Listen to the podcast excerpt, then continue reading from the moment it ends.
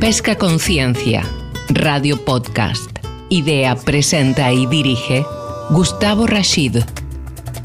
Vamos a hablar sobre la importancia que tiene la comunicación en la industria pesquera mundial. Él es consultor senior y asesor de comunicación estratégica y de crisis. Él es propietario, director, editor y productor de medios digitales, como lo son pescaconciencia.com y hemisferios.info, que los invitamos a revisar también su página. Gustavo, bienvenido. ¿Cómo les va? Un gusto realmente poder eh, saludarlos. Guillermo Maggi, es un placer desde Pesca Conciencia Radio poder hablar eh, en este programa fantástico eh, que seguimos habitualmente, a pesar de las diferencias horarias entre España y Ecuador, Azul Sostenible y una alegría poder participar hoy con ustedes en este último programa dedicado justamente también de algún modo a lo que significa la comunicación en el sector.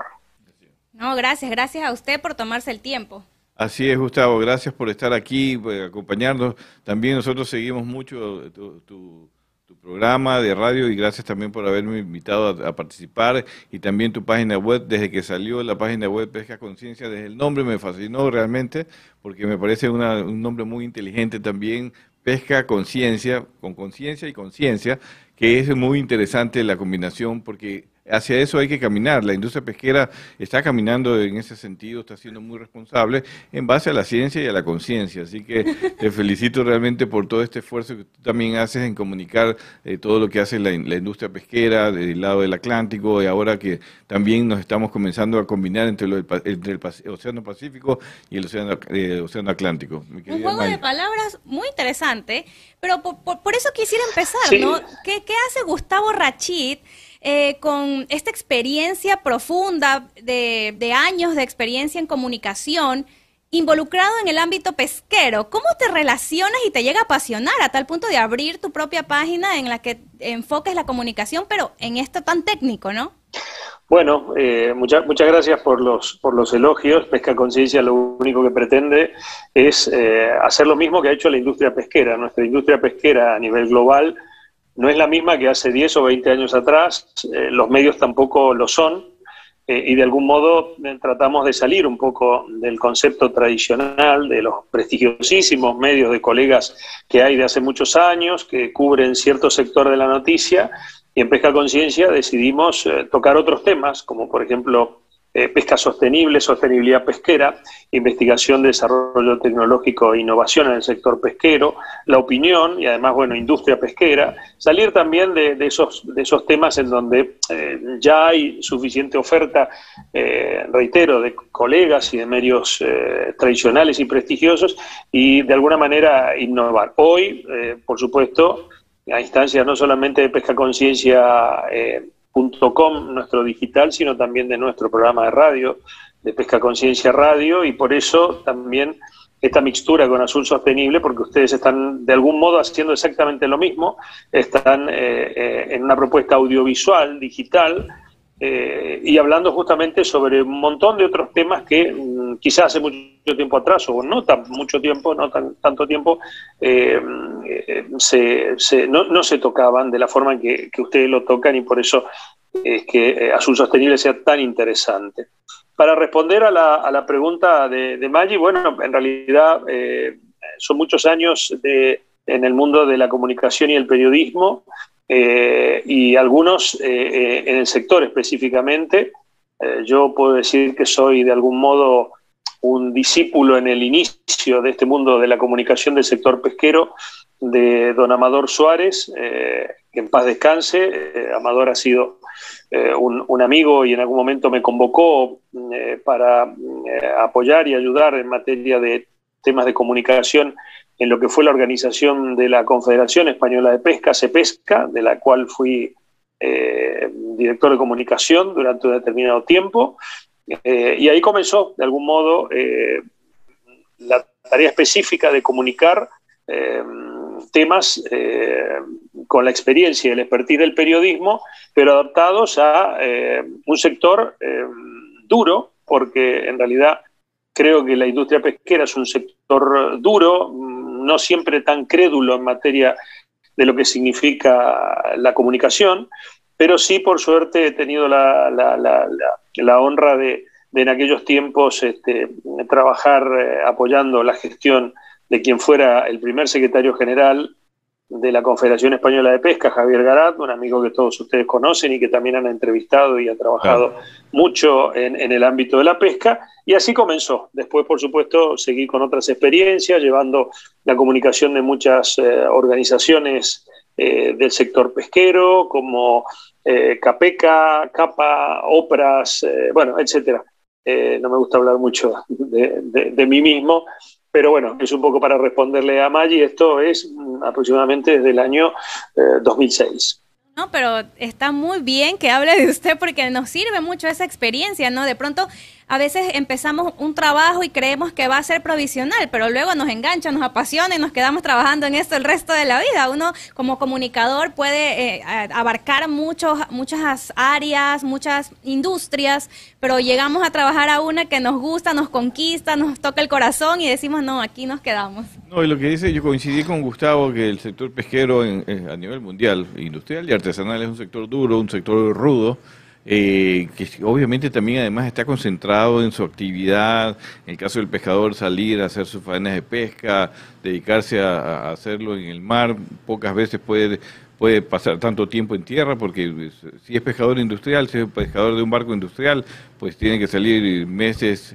un mes, dos meses, o 15 días, o a veces tres meses, regresa, desembarca la pesca, regresa al mar, eh, hacer sus faenas de pesca. Entonces, muy poco interactúa o se conoce la actividad del, sector de la pesca, de cómo está, eh, cuál es eh, cuáles son los problemas de este pescador, de esta industria, o, cómo aporta también a la sociedad en todo, el planeta. Entonces, ellos se convierten en, en, personajes muy rudos de entender de que la comunicación es necesaria para que justamente los que se quedan en tierra y las instituciones que están en tierra conozcan pues el esfuerzo que hace todo el sector pesquero a nivel mundial de contribuir con algo muy importante como es el alimento del, pescado, el pescado y los mariscos. Yo creo que ese es un desafío, Gustavo, que lo hemos conversado eh, externamente tú y yo, de lograr que eh, también el sector pesquero, no la ciudadanía, sino el sector pesquero, también eh, eh, estas herramientas de comunicación las utilicen para poder eh, mostrar lo que son y, e, e, inclusive informar a, la ciudadanía que poco conoce a veces de lo que es la pesca, ¿no?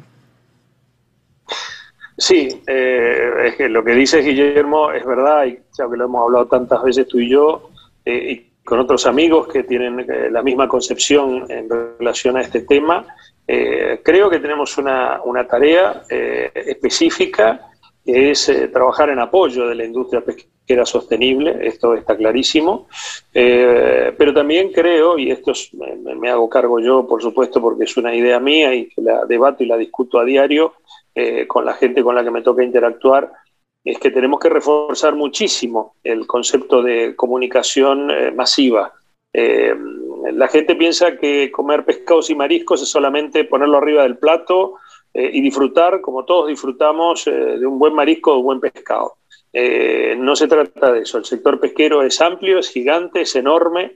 La gente del sector pesquero, nuestra gente, como le llamamos nosotros, son lo más valioso e importante que tiene el sector por, por el compromiso, por no solo el riesgo, sino también el sacrificio, por el profesionalismo. Y, y creo que la comunicación va o debe ir en paralelo con este crecimiento eh, sostenible y sustentable que está teniendo la industria eh, y acompañarlo, no solamente para seguir concienciando o concientizando, como se dice en Hispanoamérica, eh, a, los, digamos, a las partes o a los actores del sector de la industria en que la comunicación es clave y es vital para, para seguir creciendo, sino también a la sociedad. A mí me parece que y siempre digo, la sociedad en general, y estoy hablando en términos generales, no valora la tarea, el trabajo, el esfuerzo, el compromiso, el riesgo empresario eh, de todos quienes componen esta gran industria pesquera global, eh, cada país y cada región, por supuesto, con sus matices y con sus características, y es tarea nuestra justamente poder eh, trasladar esos conocimientos y esos conceptos de manera sencilla, entretenida, como lo hacen ustedes, porque Azul Sostenible, además de ser un programa con una calidad de contenidos de, rigor científico, además es entretenido y de eso se trata, ¿no? Eh, lo mismo hacemos en Pesca Conciencia. Eh, nos reímos mucho, nos lo pasamos bien y eso a la gente le encanta eh, y es lo que realmente tenemos que hacer para que nuestros productos audiovisuales, más que nada, porque no son solamente escritos, nuestros productos audiovisuales cumplan la labor y el cometido para lo cual los hemos creado y para los cuales semanalmente los desarrollamos. Has tocado unos temas muy profundos eh, durante toda tu respuesta. Quisiera desmenuzar cada uno, vamos a ver si nos alcanza el tiempo, pero uno de esos es el desconocimiento de la sociedad, de la comunidad alrededor de esta industria pesquera, de el esfuerzo de estos pescadores y claro que también la inversión y el, el, sacrificio de los, de los empresarios de pesca, pero de los pescadores que en plena pandemia pasaron en alta mar, que ah, hubo un caso de COVID en el barco, todos tras que ya estaban en aislamiento en medio del océano, ya sea Atlántico, Pacífico, Índico, tuvieron que aislarse ahora en sus camarotes y luego eh, tuvieron que pasar lejos de sus familias por las cuarentenas, todavía tienen que, aislarse antes de embarcarse, cuando bajan. Eh, es una, una profesión que necesariamente tiene que tener una vocación y una pasión para que el pescador sacrifique todo lo que sacrifica. ¿Para qué? Para que las personas tengamos un alimento sano como es el pescado en nuestra mesa y muchas veces creemos que es un alimento básico cuando deberíamos verlo como premium, como una proteína magna en la que somos eh, afortunados en tenerla en nuestra mesa. Eh, me alegra mucho, Maye, que, toques este tema y que hables específicamente de la pandemia, porque la industria pesquera, eh, reitero, siempre con los matices de país y de gestión de gobierno de cada uno de los países en donde la industria pesquera es importante, ha tenido un rol protagónico eh, inmenso y comprometido realmente en lo que significó la provisión de alimentos, por supuesto frescos, y estamos hablando específicamente de proteínas de origen animal, porque cuando en muchos países eh, la provisión de proteína animal, ya sea de ganado vacuno, eh, aviar, etcétera, etcétera, eh, había sido de alguna manera cortada por razones de la pandemia, de la cadena de valor, de distribución, la industria pesquera siguió. La industria pesquera fue la única que fue capaz de, en algunos países, poder seguir abasteciendo a la sociedad mediante un montón de formatos, incluso online y la venta online, de, como nosotros decimos, la proteína animal eh, de más bajo impacto en materia de, CO2 a la, atmósfera, porque eh, no hace falta ni agua, eh, ni mucho menos, para, para, criar pescados este, y, mariscos, porque realmente la calidad de, nuestros productos del mar han hecho que la calidad de la alimentación y de la nutrición durante los, los días más duros de, la, de, las cuarentenas y las pandemias en los distintos países eh, se mantuviera. Y en eso sí, por eso que hago todo este prolegómeno, eh, eh, el gran mérito está en nuestra valiente gente de mar, en nuestros pescadores, en, en, nuestros transportistas, en nuestros trabajadores, en todos los que de alguna manera han puesto un granito de arena y, por eso digo que fíjate en una circunstancia tan límite como ha sido esta, esta, esta situación eh, eh, de enfermedad a nivel internacional, como eh, lo mismo, muy a pesar de los contagios del COVID, de las cuarentenas, de tener que quedarse en, los propios barcos haciendo las cuarentenas, etcétera, etcétera, la gente siguió trabajando realmente con una calidad enorme. Y eso es destacable. Y eso es lo que justamente eh, por suerte, en el caso nuestro hemos comunicado muchísimo en los programas de Pesca Conciencia Radio, eh, porque nos, lo consideramos realmente un mérito eh, y sumamos a la lista de los sanitarios y de las fuerzas de seguridad y de todos los demás a nuestra gente del sector pesquero como también otros héroes de aquellos días. Aquí, aquí en, en nuestro programa Azul Sostenible tenemos audiencia de pescadores industriales y artesanales eh, tal vez los industriales tienen un poco de dificultad ya que estando en alta mar es más difícil que se puedan conectar. Pero los artesanales nos comentaban que eh, hubo tanta escasez con el temor del inicio de las cuarentenas al principio de la pandemia que mm, ellos traían su pesca y tenían que donarla porque las familias llegaron a un punto en la que no tenían ya cómo alimentarse. Y el corazón, mira que yo lo digo y se me eriza la piel de estos pescadores que tuvieron que invertir, eh, como cualquier faena, combustible, tiempo, riesgo de ir al tamar y pescar. Y luego cuando llegaban se daban cuenta de la necesidad de su comunidad y, decían, no, esto tengo que darlo gratis y, todo mi esfuerzo para, para, mi familia, para mi barrio, para mi sector. Y lo hacían sin, sin esperar nada a cambio, ¿no? Por, por el buen corazón de esta gente de mar. Es tal cual.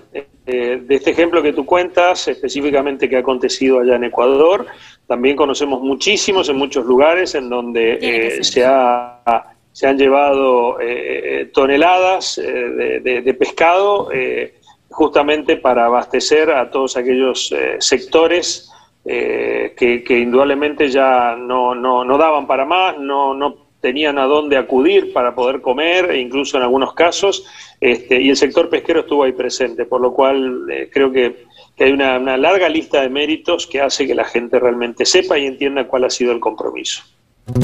La información coyuntural y de tendencia sobre la industria pesquera nacional e internacional están en Pesca Conciencia. Idea, presenta y dirige Gustavo Rashid. Eh, otro, creo que otro objetivo de la comunicación en este, en este campo, pues también tiene que ser la, investigación y la ciencia.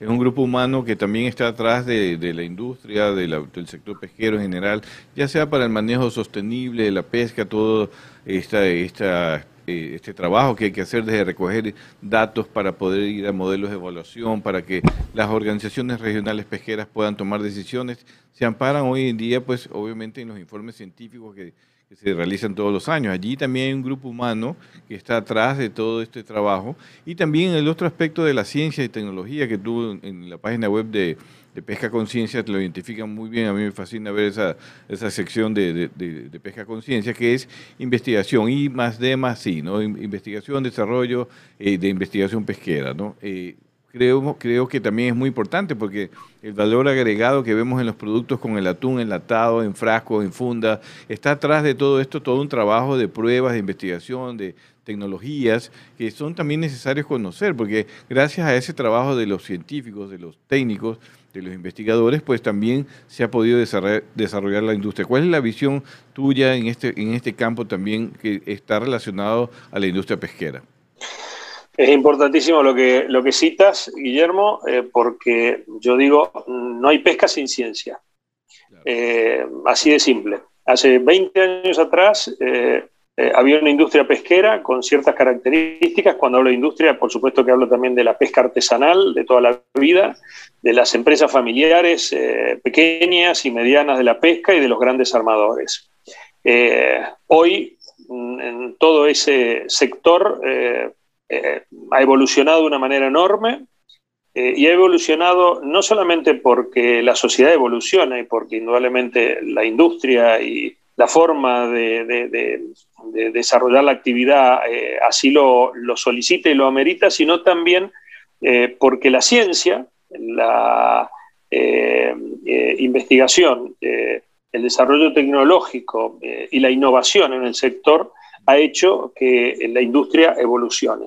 ¿Y por qué digo esto? Porque también, si te pones a pensar, uno que hace algún tiempo ya que trabaja en este tema, yo estoy asombrado absolutamente de la cantidad de organizaciones, fundaciones, centros, eh, etcétera, eh, que se dedican a distintos temas vinculados a la pesca, eh, ya sea desde la investigación, o sea, desde lo científico, desde la investigación primaria, hasta la aplicación a la sociedad a través de la innovación tecnológica de un montón de temas.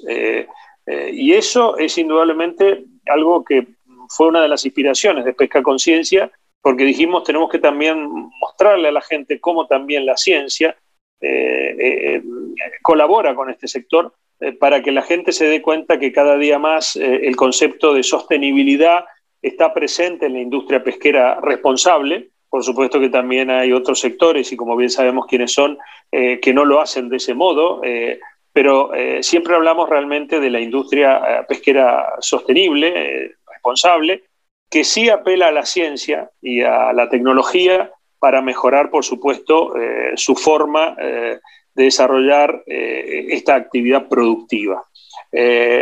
yo siento que realmente la evolución nos empuja y si empuja a la industria y empuja a las empresas y a los pescadores artesanales y a las nuevas iniciativas, también tiene que empujarnos a nosotros, los comunicadores, los que día a día encontramos eh, miles de noticias eh, eh, a lo largo y a lo ancho del mundo para poder comentarle a la gente de lo que realmente todo esto significa.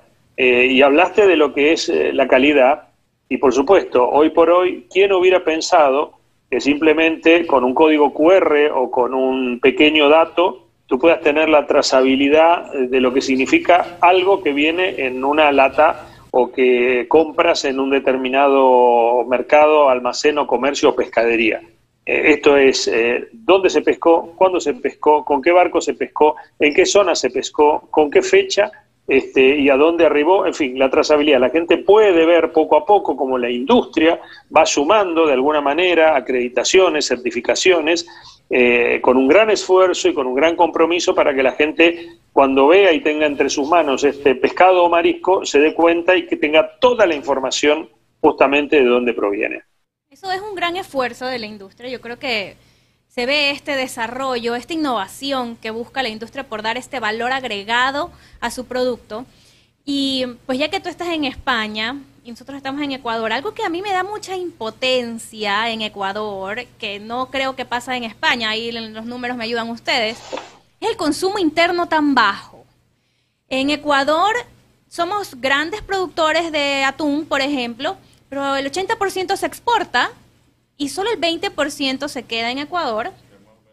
Y de, de ese porcentaje, asumo, no sé, que la mayoría es enlatado. Y en el, en el imaginario de, de nuestra sociedad, vemos como el atún enlatado como un producto de canasta básica y no como este premium y exquisito filete de pescado fresco que, que por experiencia sé que en España sí lo ven así me quedé asombrada en un viaje y vi que una, una nena de 8 años le decía, mamá, mamá, yo quiero comer pescado. Y la mamá le preguntaba, hija, está bien, ¿y qué pescado quieres? Mero. No, no, no, no, quiero robarlo. Y yo me quedaba como, ¿qué le pasa? ¿Por qué la niña de 8 años lo sabe? Me costó muchísimo. Yo recién como a los 20 me vine a enterar que había mucha variedad de pescados porque es la ignorancia de una sociedad que no está culturizada para comer marisco, siendo costeros aquí. Claro. Claro, yo veo mi problema como Ecuador. Y, y, ese consumo interno, yo creo solamente se lo puede potencializar con qué? Con comunicación. Entonces ahí entramos nosotros, tú, el comunicador estrella en este caso. Eh, qué, ¿Qué recomendación le podemos dar al Ecuador para que espabile, para que comience a sacarle provecho a esta riquísima proteína llena de nutrientes, incluso más que el pollo, según estudios. Y aquí, pues todo el mundo come pollo, pero somos un país pesquero y dejamos al final los mariscos. Bueno, es interesantísimo lo que está ahí planteando. A ver, eh, es muy sencillo. Eh, para no marear a la gente con números, creo que es un tema cultural.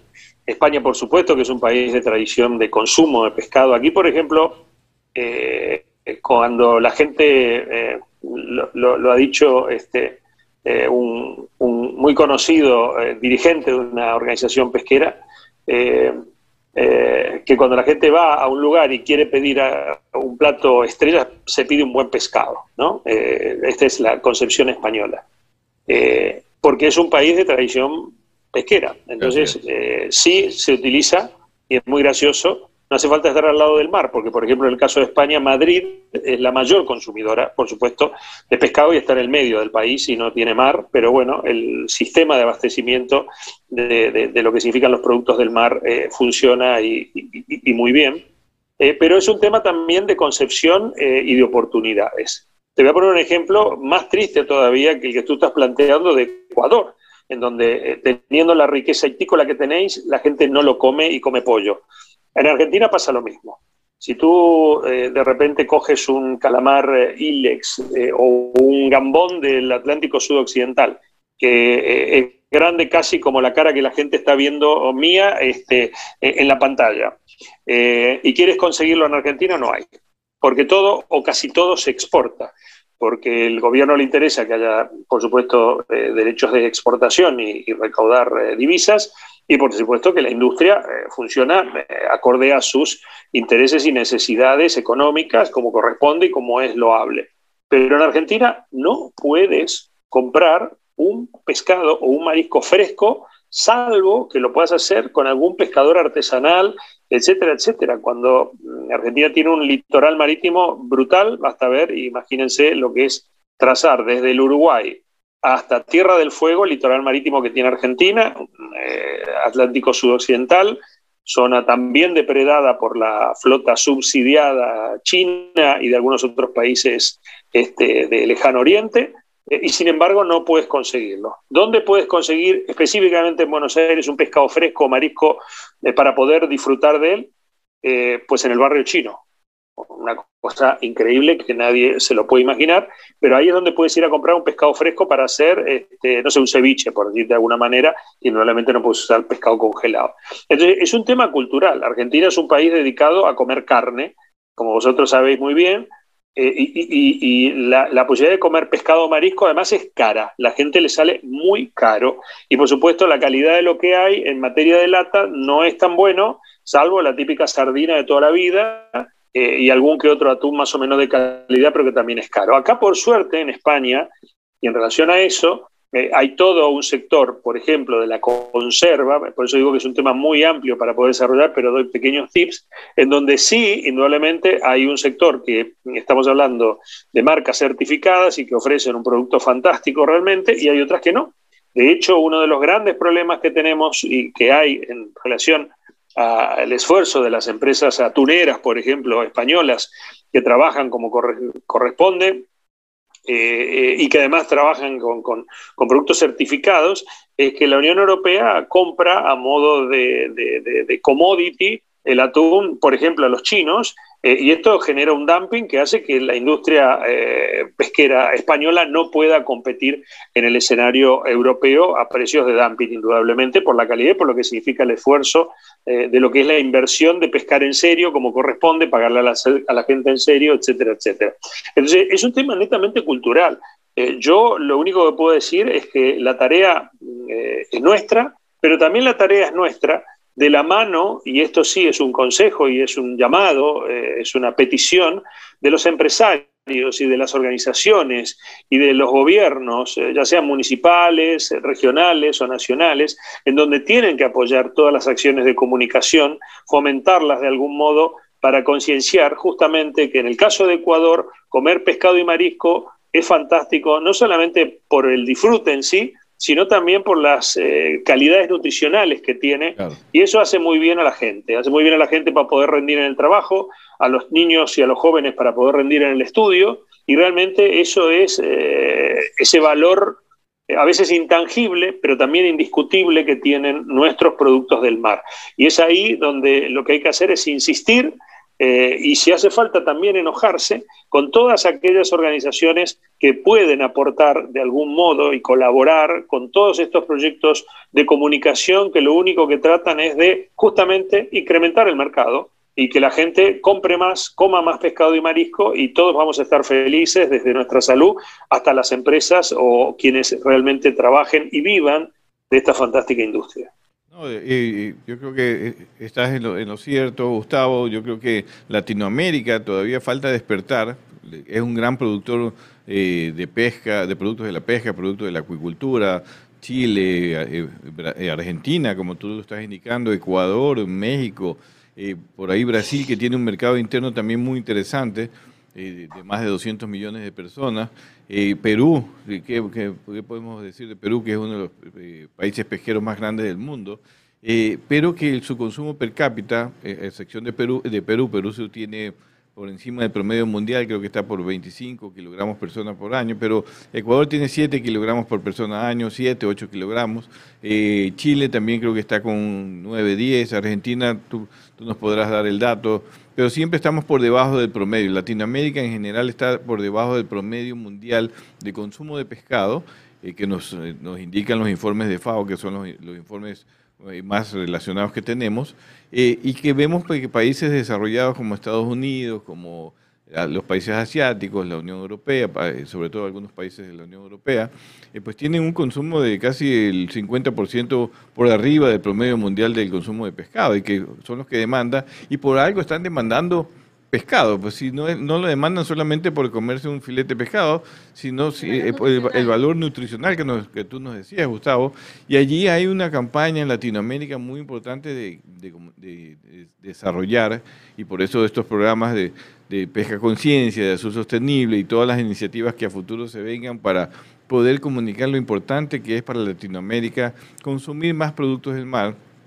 Perú eh, captura 5 o 7 millones de toneladas de anchoveta, que si bien va su mayoría a la harina de pescado, buena parte también podría ir a, combatir la, la, desnutrición infantil que tenemos en nuestros países todavía, lamentablemente. Eh, Alfonso Miranda, que es un amigo común, como tú lo conoces, un defensor a rajatabla del consumo humano directo de pescado, teniendo solamente en anchoveta 5, 7, 8 millones de toneladas al año de, captura. Se podría hacer mucho más con valor agregado, con buenas campañas de comunicación eh, interna en nuestros países, programas de, como tú lo tienes en Pesca Conciencia, los programas de, con los chefs para explicar qué se puede hacer con el pescado, con la anchoveta, con el atún, con el dorado, con la lubina, con, con el camarón, inclusive ahora que somos primeros exportadores de camarón del mundo, los ecuatorianos, sin embargo solo se consume el 10% o menos del 10% en el caso del, camarón aquí en Ecuador, el resto se va a la demanda internacional, por algo están comiendo camarón en el resto del mundo en consumos en niveles per cápita mucho mayores. Yo creo que ahí es, eh, creo, Gustavo, que es nuestra función, eh, parte de nuestra función comunicar y tener estos programas pues para poder decirle a los gobiernos, a los actores, a la ciudadanía, que hay que eh, también empujar este carro hacia mejorar el consumo interno, sobre todo aquí en Latinoamérica. No sé cómo has visto tú desde, tu perspectiva también Latinoamérica, que tiene que unirse el sector pesquero industrial, hoy en día lo está haciendo a través de Alpescas. Eh, ¿Cómo ves esa iniciativa que tú también, yo sé que la estás siguiendo desde España, de esta unión que se está provocando de los gremios industriales a nivel de Latinoamérica para impulsar eh, una serie de actividades en favor de la sostenibilidad de la pesca? Bueno, mira, lo nombraste Alfonso Miranda, un, gran actor del sector, una persona que, apreciamos, admiramos y queremos mucho. Eh, y Alfonso siempre ha destacado una frase mía que yo siempre la, he utilizado justamente cuando digo en este caso que nos tenemos que poner y enojar a veces un poquito con todos aquellos que puedan colaborar con todo esto, porque al final de cuentas este, todos trabajamos para el sector de algún modo, nosotros desde la comunicación, pero el sector es el que se beneficia. Y la frase es, si no se queja, no se queje. Y es así. Eh, creo que hay que empezar a quejarse. Eh, en lo que respecta al apoyo, eh, hay que empezar a, echar la bronca, como se dice en, España, o a, dar por saco. Bueno, hay otras frases que no son tan citables para televisión y para medios, pero, pero que lo debemos hacer porque a mí me da la sensación de que justamente eh, el sector, y no hablo ni es un juicio de valores, ni cito casos concretos, eh, también es un poco cómodo y es quejumbroso. Eh, siempre se están quejando. El sector se queja todo el tiempo de este tema y todo lo demás, y a la hora de apoyar iniciativas y medios, proyectos de comunicación, etcétera, se aparta. Entonces, yo digo, si no se queja, no se queje. Alpescas es un ejemplo fantástico de lo que significa la unión, la fusión y el desarrollo de actividades eh, vinculadas a las defensas eh, continentales, por decir de alguna manera, eh, de todos los actores del sector pesquero, en este caso del escenario del Océano Pacífico. y este es un ejemplo, como tantos otros, como es aquí en el caso de España, se pesca, la Confederación Española de Pesca, etcétera. Entonces, a mí me parece que eh, también cito frases de Javier Garat en su visita a Argentina hace un par de años cuando dijo eh, dos palabras, unión y comunicación. Pues la unión es la unión de organizaciones, empresas, sindicatos, etcétera, que estén en favor de impulsar y de seguir empujando esta fantástica industria. Y comunicación es la nuestra, la de los medios, eh, que trabajamos eh, en este métier fantástico, que vemos con pasión lo que significa y que tenemos un catálogo interminable de contenidos. Eh, para las fiestas que han pasado hicimos dos programas saliéndonos un poco de lo que suele ser pesca conciencia, que es la política pesquera, temas más complejos, investigación, etcétera. Y uno lo hicimos eh, con eh, la organización que en España eh, reúne a 8.000 pescaderías y un pescadero. Un señor que tiene una pescadería de tres generaciones. Bueno, batió récord de audiencia ese programa y lo tuvimos que volver a pasar justamente porque la gente no se imaginaba que realmente eh, la, problemática de lo que es la pescadería en sí era tan interesante como este señor, con mucha gracia, lo comentó. Y después hicimos otro programa con dos chefs, uno español y otro argentino, pero que también estaba en Uruguay, en Punta del Este, hablando sobre lo que significaba el tema del pescado de marisco y sus experiencias personales, etcétera. También batió récord ese programa. Una vez se dice, hacemos programas en el medio de líos con temas políticos tan importantes, pero estos dos programas, con un contenido muy de magazine, eh, entretenidos, divertidos, sabrosos, porque nos daba hambre hablar de todo lo que estábamos hablando, eh, batieron el récord. Y eso es justamente eh, porque la comunicación hacia la sociedad es la clave. La sociedad es la que debe saber y conocer en profundidad lo que hace esta industria pesquera sostenible a nivel global eh, y la sociedad es la que va a disfrutar justamente y comprar cada día más pescados y mariscos y para que Maggi eh, no esté tan triste y en Ecuador se coma más pescado, justamente la idea es esa, es seguir eh, contándole a la gente las bondades de lo que es este alimento de calidad con los valores nutricionales y, además de satisfacción que tiene para todos nosotros. Estás escuchando Pesca Conciencia. Noticias trascendentes del ámbito nacional e internacional están en Pesca Conciencia. Idea, presenta y dirige Gustavo Rashid. Hablamos mucho desde nuestro sector, que es la industria, pero me da impotencia porque yo siento que esto es una labor de Estado. También, también. Pero, pero, pero mucha responsabilidad. O sea, yo, yo creo que, que nos están tirando la pelota en nuestra cancha, a nuestro lado de la cancha, pero hay que devolvérsela y decirle, oye, eres tú el que tienes que apoyar esta industria que, que genera tantas divisas, que genera tantos empleos, que tiene un valor nutricional mucho más alto, y no dejarnos solos en esta guerra mediática porque definitivamente hay otros, otros sectores que tienen impacto en medios mucho más fuerte y que no necesariamente apoya a nuestra industria pesquera. Entonces, eh, estamos un poco desnivelados y necesitamos ese apoyo gubernamental como Ecuador y como América. Creo que en todos estos países costeros que ustedes mencionaban, que, que son pescadores, que son productores, pero no, no se consume internamente, todo se va afuera. Sí, no, y, ahí viene otro tema vinculado con lo que está diciendo Maggi, que creo que también es parte de, la estrategia de comunicación, lo que eh, tratamos pesca conciencia, sostenible, y que también está en, pesca conciencia en tu página web, algo muy importante, Gustavo, que es la sostenibilidad pesquera hablar de la comunicar qué es la sostenibilidad pesquera, cómo se construye una sostenibilidad pesquera para informar adecuadamente, porque también salen estos programas de comunicación de aquellas organizaciones radicales. Ya vimos que, en medio de la pandemia apareció este, esta propaganda, que para mí no fue documental, el Seaspiracy, de, que lo sacaron por Netflix, eh, tratando de desvirtuar toda una industria pesquera mundial, ¿no? diciendo que no solo la pesca, la pesca y la acuacultura, que no era posible que estas dos actividades sean sostenibles. Y allí la función justamente de comunicar también a través de los medios que tenemos. Eh, eh, no tenemos, no somos Netflix, no somos HBO ni nada por el estilo, pero tenemos que salir por lo menos a decir algo como, como tú dices, si no se queja, no se queje, pero hay que decir justamente qué es la sostenibilidad pesquera, cómo se construye desde la ciencia hasta la gestión, hasta la decisión de los gobiernos o llevarla a los gobiernos, inclusive a veces las soluciones hechas, porque el pescador sí quiere ser responsable. Y yo creo que ese también es un campo muy interesante y, necesario y urgente que comuniquemos a través de estos de estas plataformas o de todo lo que eh, hemos emprendido entre pesca conciencia allá en el Atlántico y nosotros aquí en, eh, como Azul Sostenible en el Pacífico. ¿Qué opinas tú, Gustavo, al respecto? Eh, es, la clave. Es la clave eh, lo que dices, Guillermo. Eh, fíjate que el concepto, y hablo de comunicación, y porque Maggi lo, nombró muy elogiosamente en, mi presentación al comienzo del programa, por ejemplo, de hemisferios.info, que es un periódico dedicado al ambiente y a la sociedad. El eslogan es Ambiente y Sociedad por Profesionales. Azul Sostenible es ambiente, mm, pesca sostenible por profesionales. los profesionales somos los periodistas, los técnicos, los biólogos, los profesionales del sector, los empresarios. Eh, y ese es el concepto. Pesca conciencia es lo mismo, es eh, eh, información del sector y de la industria pesquera sostenible por profesionales.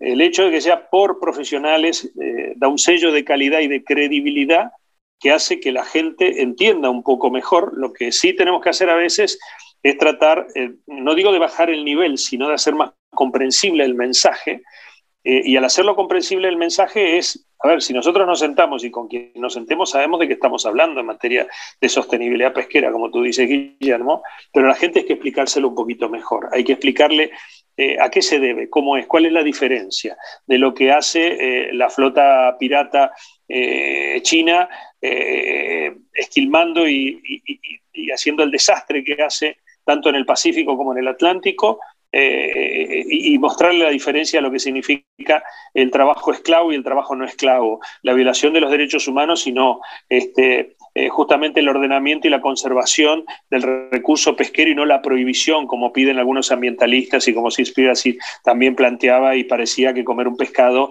era uno de los, eh, digamos, este, pecados capitales más horrorosos y monstruosos de la humanidad hasta que por suerte empezaron a eh, develarse un montón de mentiras y se dio cuenta la sociedad toda, incluido Netflix, porque el, el capital es, cobarde, como siempre digo yo, eh, que era un montaje, realmente, más allá de que hubiera algunos casos que podían ser reales, pero no eran con la el dramatismo que ellos lo planteaban. Entonces, justamente, siempre terminamos en el mismo lugar, que es explicarle a la gente eh, claramente cómo es esto. Como bien dices, no somos Netflix, pero quizá lo que vamos a hacer y lo que tenemos que hacer es empezar a unirnos, porque hay medios eh, realmente muy prestigiosos que trabajan en la misma línea que Azul Sostenible, que trabajan en la misma línea que Pesca Conciencia, Digital y Radio, eh, y eso hace mm, de que las alianzas eh, de alguna manera terminan siendo, a través de la viralización y de la cantidad de canales de comunicación que tenemos todos los que trabajamos en esto, una, una, gran, este, una gran eh, mini Netflix o gran Netflix, eh, porque ahí está justamente el secreto. Eh, a mí me parece que todo tiene que ver con la intención, la unión y la comunicación.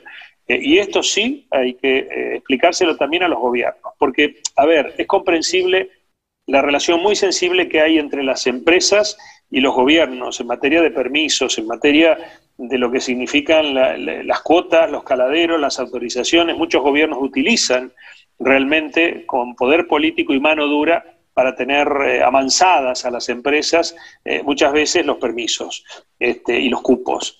Eh, pero bueno, entendiendo todo esto, también hay que exigirle a los gobiernos que para que todo eso realmente también funcione, el consumo tiene que ser importante. Y es ahí donde nosotros tenemos que también seguir trabajando, porque en realidad lo único que queremos es que la gente coma pescados y mariscos y que las empresas trabajen eh, adecuadamente porque la demanda del consumo de pescados y mariscos es la adecuada, es sana, es fantástica y encima eh, realmente es absolutamente sostenible. Por esto de lo que decíamos al principio, que en materia de proteína animal, pescado y marisco es el, la proteína animal de mayor calidad y de menos aporte de CO2 a la atmósfera. Así que es que no hay nada que discutir. Lo que pasa es que hay que hacer es comunicarlo, entenderlo y, bueno, seguir insistiendo. Y si no se queja, no se queje. Está muy bueno, ¿ah? creo que nos vamos a quedar de, refrán, de eslogan, de hacer sostenible. Es el eslogan, es el eslogan. Em, hablando de comer pescado, aquí tenemos una recomendación de la directora, presidenta de la Federación de Pescadores Artesanales del Ecuador y dice que en cualquier fiesta que usted vaya a hacer, realice o lo inviten, usted proponga hacer parrillada de marisco. Que se olvide de todas las otras proteínas, que, que, hagan una parrillada de marisco para incentivar el consumo en nuestro núcleo sobre el, pescado, pues, ¿no? Y otros mariscos. y las preparaciones son diferentes, ¿no? Las parrilladas son muy ricas, pero también acabamos de ver en, nuestro programa al inicio, por ejemplo, cómo se hace eh, un envuelto de camarón, hay un montón de, recetas que hoy en día se hace con los mariscos, Y aparte de comer rico, pues estás comiendo un alimento muy, muy nutritivo, como lo hemos dicho en, varias ocasiones. Yo creo que ese, ese es el, el, aspecto que tenemos que abordar. Yo creo que justamente eh, el, futuro de, este sector también depende de la, de la comunicación. Y ahí mi pregunta, Gustavo, es ¿Cuál es el futuro? ¿Qué es, ¿Cómo ves tú, eh, que eres experto en comunicación, eres periodista, estás en un medio digital relacionado a la pesca y a la acuicultura también, porque veo en tu página web eh, temas muy interesantes en acuicultura también. Eh, ¿Cuál es el futuro de, la comunicación para apoyar el desarrollo sostenible de la industria pesquera? Bueno, en primer lugar es nuestra, nuestro testimonio y, nuestro compromiso como comunicadores. En el caso mío, eh, yo tengo la suerte de también asesorar a organizaciones, a cámaras, a empresas del sector, eh, dándoles fórmulas prácticas eh, y realmente eficientes para que transiten eh, incluso las situaciones de crisis, porque la industria pesquera también tiene muchos casos de comunicación de crisis eh, y, nadie sabe a veces cómo atender esos temas, eh, temas que tienen que ver, por ejemplo, con lo que significa temas de marea roja, consecuencias, etcétera, etcétera, miles de casos, no, no quiero aburrir. Pero también yo creo que el futuro está en profesionalizar cada vez más este canal este canal de comunicación digital, audiovisual, de redes sociales, eh, sumar, sumar, eh, unión, eh, apelo nuevamente a, la receta de, Javier Garat, este, unión y comunicación. Eso es, me parece, la clave. y, que la criatura crezca. De algún modo, eh, y como siempre decimos, cuando la criatura sea grande, todos van a querer ser padre de la criatura. Pero bueno, no pasa nada. Mejor que aparezcan muchos eh, intencionados de, ser padre de la criatura y que aparezcan gente que quiera criar a la criatura y quiera aportar para criar esa criatura, que es para mí imprescindible. No hay industria pesquera sin ciencia y no hay realmente desarrollo y evolución de la industria pesquera sin comunicación. Esto es clarísimo eh, y aquel empresario, aquel gobierno, organización, etcétera, que no entienda que esto es así, eh, pues bueno, eh, tendrá que jugar en, la división en la B, en la C, eh, o en la segunda o en la tercera, pero no va a poder jugar en primera división. así lo testimonian organizaciones, empresas, fundaciones, centros tecnológicos, etcétera, que tienen su aparato de comunicación y que han puesto en marcha un aparato de comunicación eficiente eh, y aparecen y están, eh, como digo yo, en el mercado de la comunicación. Pues todo eso eh, colabora. Colaboran los medios como canal de comunicación, que son el futuro, pero también colaboran los directores de comunicación y las áreas de comunicación o de prensa de las empresas, de los gobiernos, de las subsecretarías de pesca, de las fundaciones, de los centros de investigación, de los centros tecnológicos, de las empresas tecnológicas, porque la pesca no es solamente un barco y un pescador, ahí hay miles de actores, eh, transporte, eh, logística, etcétera, etcétera. Bueno, pues todo ese es el gran mundo de la comunicación del sector pesquero y ese es el futuro que cuando se una y entienda realmente la importancia de todo esto, pues será avasallante y ahí sí seguramente muchos más eh, ecuatorianos van a comer eh, más pescado y marisco como quiere Maggi. Sí, fue el deseo de todos nosotros acá, Gustavo, pero también creo que inclusive ir, más allá de la industria del alimento, sin lugar a dudas, es sumamente importante, pero también estos sectores generan productos para otras industrias, para la medicina, para la industria eh, de cosméticos, hablábamos en el caso de, de alimentos, de otro tipo de alimentos, hablábamos del cultivo de algas marinas porque es importante también para generar eh, otros otros productos, subproductos de, la, de, las algas marinas para la industria eh, de, cosméticos. Eh, hay tanto por hacer allí la industria farmacéutica. La pelea hoy en día, y lo hemos dicho aquí en varios programas, y los países desarrollados ya se dieron cuenta de esto, es el alta mar. Ya no estamos peleando solamente las 200 millas. Y el alta mar, cuando se habla de alta mar, pues tú ves a Japón, a la Unión Europea, a Estados Unidos, a China peleando el alta mar, los espacios en alta mar, ya no solo para pescar o cultivar, sino también para investigar eh, la biodiversidad marina, utilizarla en otro tipo de industrias, eh, el, uso de la biotecnología marina, que tú también lo abordas en la página web de, de pesca conciencia, para porque el tema de la biotecnología, esta, esto, este economía azul que se está hablando hoy en día también, que es un asunto muy profundo, muy amplio todavía para conversar y nos quedaríamos con Gustavo. Yo creo que tenemos que hacer otro programa. Varios programas vamos a hacer. Otro programa con, Gustavo, para continuar. Este. Porque sabemos justamente del valor que existe y que en el caso de Latinoamérica todavía no lo está viendo claramente. Los países desarrollados sí, sí lo están aprovechando estratégicamente, geopolíticamente, como se dice, lo están viendo a través de justamente de de estas organizaciones internacionales, cómo acaparar estas, estas zonas en alta mar para producir más allá del alimento. Así que allí hay mucho que hablar, mucho que comentar, por eso también Azul Sostenible ve el océano más allá de la pesca, de la acuacultura, todos los servicios que brinda inclusive para el transporte marítimo, para el turismo, tantas cosas importantes que brinda el océano para nuestros países y que a veces los miramos desde la orilla y comiéndonos un pescado, pero no sabemos qué hay atrás de todo eso. Así que ahí está la comunicación muy importante para decirles qué hay atrás de todo esto y que, cómo es importante cuidarlo, hacerlo sostenible, hacerlo responsable, cuidarlo para que las futuras generaciones lo puedan seguir aprovechando, puedan seguir haciendo investigación y ciencia y generar nuevos productos de, que vengan del océano a través de la pesca, la acuacultura y otras actividades que a futuro seguramente se van a desarrollar.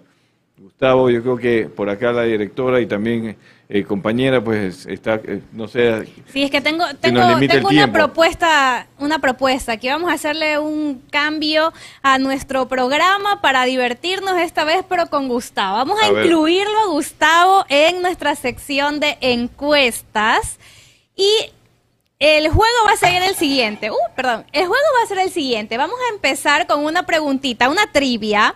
Vamos a dar las opciones. Ya la gente en Twitter ya respondió. Pero vamos a ver qué, cuál crees tú que es la respuesta y cuál es la respuesta correcta, a ver si le atinas o no. A ver, Isaac, poncha la primera pregunta. Yo, yo, yo sé poco de esto, yo sé poco de esto, así que quizá no Vamos a ver, vamos a ver. Yo también, yo también. Aquí el único eh, biblioteca azul es el ingeniero aquí presente. Nosotros los demás y Albacorita. Los demás somos como un civil inmortal. Así que vamos a ver, dice. De los cinco océanos, ¿cuáles son considerados como océanos menores? Menores será por tamaño. A ver, Pacífico e Índico, Ártico y Atlántico. Antártico. Ártico y Antártico y Atlántico y Antártico.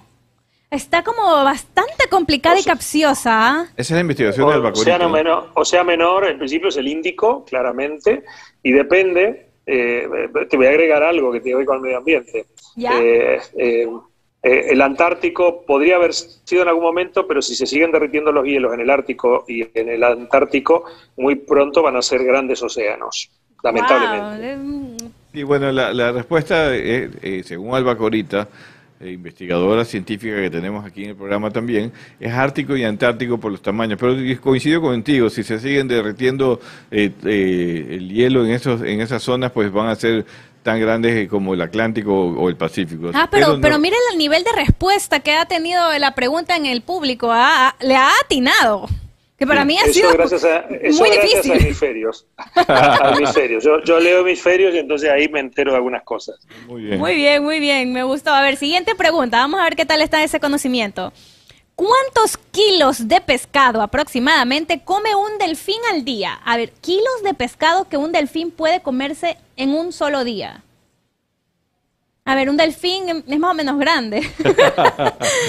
Entonces... Los delfines comen mucho pescado. De hecho, eh, compiten con los pescadores. A veces los pescadores dicen que hay muchos delfines. Eso no quiere decir que hay que matarlos ni nada por el estilo, pero que compiten con, con, en producción porque son grandes consumidores de pescado. Lo mismo que los lobos marinos. Ah, entonces, mm, si comen mucho, a ver, yo voy a decir entre 11 y 13. ¿Tú qué opinas, Gustavo? Pues yo creo que depende del tamaño del delfín. Es ah, una pregunta Así que seguramente si el delfín es grande, más de 13, y si es pequeño, menos de 11. Bueno, a ver, yo digo la segunda y tú dices la tercera. A ver, pon, pon ¿cuál es la respuesta correcta? De 11 a 13 kilos. Es promedio. dale clic. Porque Gustavo tiene, la gente también opina lo mismo, ¿no? La mayoría ha votado por de 11 a 13. Pero Gustavo, como dice bien, depende también del tamaño. A lo mejor si son más pequeños comen de 7. Nada es blanco-negro en la pesca, entonces... pero el promedio es eso, eso, es porque no, eso porque no conozco el dato, pero conozco las trampas de la comunicación para salir, para salir del mal momento. Muy bien, que me está poniendo justamente Maggi. Voy a darle la de en medio que parece más acertada. A ver, siguiente pregunta. ¿Hasta cuántos kilos puede llegar a pesar un lobo marino? Un lobo marino, wow. El lobo es grande. Voy a decir 300 ya. 300 kilos. Eh, Gustavo, 150, 200 o 300. ¿Cuánto tiene que pesar un lobo marino? 300 o más. 300 o más. A ver, clic. Esa es la respuesta correcta. Y la gente ha adivinado. Muy bien. a pesar que son preguntas difíciles. Viví, muchos años en la Patagonia, donde está lleno de lobos marinos y de elefantes marinos, así que son unos seres maravillosos realmente.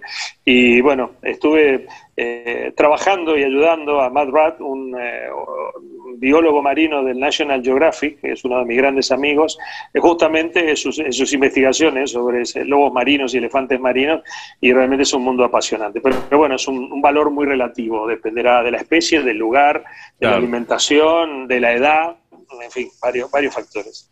Qué chévere, qué chévere que nos haya acompañado aquí ahora con estas preguntitas un poco para ya liberar la tensión de preguntas tan profundas. Yo creo que es una conversación muy agradable, al contrario, pero pero claro, nos, nos, da una distracción, una alegría, como decía el mismo Gustavo, hacer el programa un poco diferente con algunos temas, algunas secciones. Siempre tratamos, Gustavo, pues del programa que se genera esta interacción con, los participantes, a veces también nos, nos, comentan mucho por redes, nuestro gran público eh, también es el sector pesquero artesanal aquí en Ecuador, en Perú también nos escuchan mucho, así que interactuamos con ellos. De hecho, ayer estábamos comentando con ellos y me dijo la presidenta de la federación que nos hizo una cordial invitación a un almuerzo a Azul Sostenible con los pescadores artesanales acá en Ecuador, de que hay concursos que ellos mismos están haciendo entre ellos para ver si conocen albacorita, para saber cuántas camisas con pescados yo tengo y que y también eso hay que reconocer en el programa. Entonces, para que tú veas que también generamos esa diversión en el medio de los compañeros de los pescadores y que es muy entretenido para poder comunicar también las buenas noticias y compartir con ellos que eh, de alguna manera pues le merecemos eh, se merecen mucho respeto de nuestra parte también ¿no? muchísimas gracias Gustavo por aceptar esta invitación. Esperamos tenerlo en muchos programas más para seguir discutiendo este tema tan importante como es la comunicación y otros más. El agradecido soy yo y simplemente cerrar diciendo que nuestros océanos, nuestros mares, nuestros ríos, nuestros lagos eh, son una fuente inagotable de oportunidades maravillosas eh, hoy incluso casi eh, en su gran mayoría inexploradas en materia de lo que significan eh, estos recursos para no solamente el sector alimentario, sino también, como bien decíais, para un montón de otros temas que tienen que ver con la industria farmacéutica, de belleza, eh, etcétera, etcétera. Eh, me parece que tenemos que trabajar por estos océanos y por estos mares, en donde la industria pesquera sostenible es un actor fundamental, donde aquí hay un recurso ilimitado realmente si logramos hacerlo en forma ordenada y en forma respetuosa, eh, y no prohibiendo ni generando áreas en donde se prohíba realmente esto, sino que se ordene como corresponde, para eso también están las organizaciones regionales, etcétera. Así que bueno, esa es nuestra tarea y yo feliz y encantado, además de esta charla, y espero que en el próximo programa me pasen antes las preguntas para poder investigarlas. No, no, no, todo tiene que salir así de improvisado. las has respondido muy bien, además, con tu amplia experiencia ha salido muy bien. Sí, era que me la sople antes para yo no quedar mal. Muchísimas gracias, entonces, hasta la próxima. Un gusto que nos haya acompañado. Gracias, Gustavo, un abrazo grande. Un abrazo para todos ustedes y para toda la audiencia. Gracias, gracias. Pesca Conciencia, Radio Podcast. Idea, presenta y dirige Gustavo Rashid.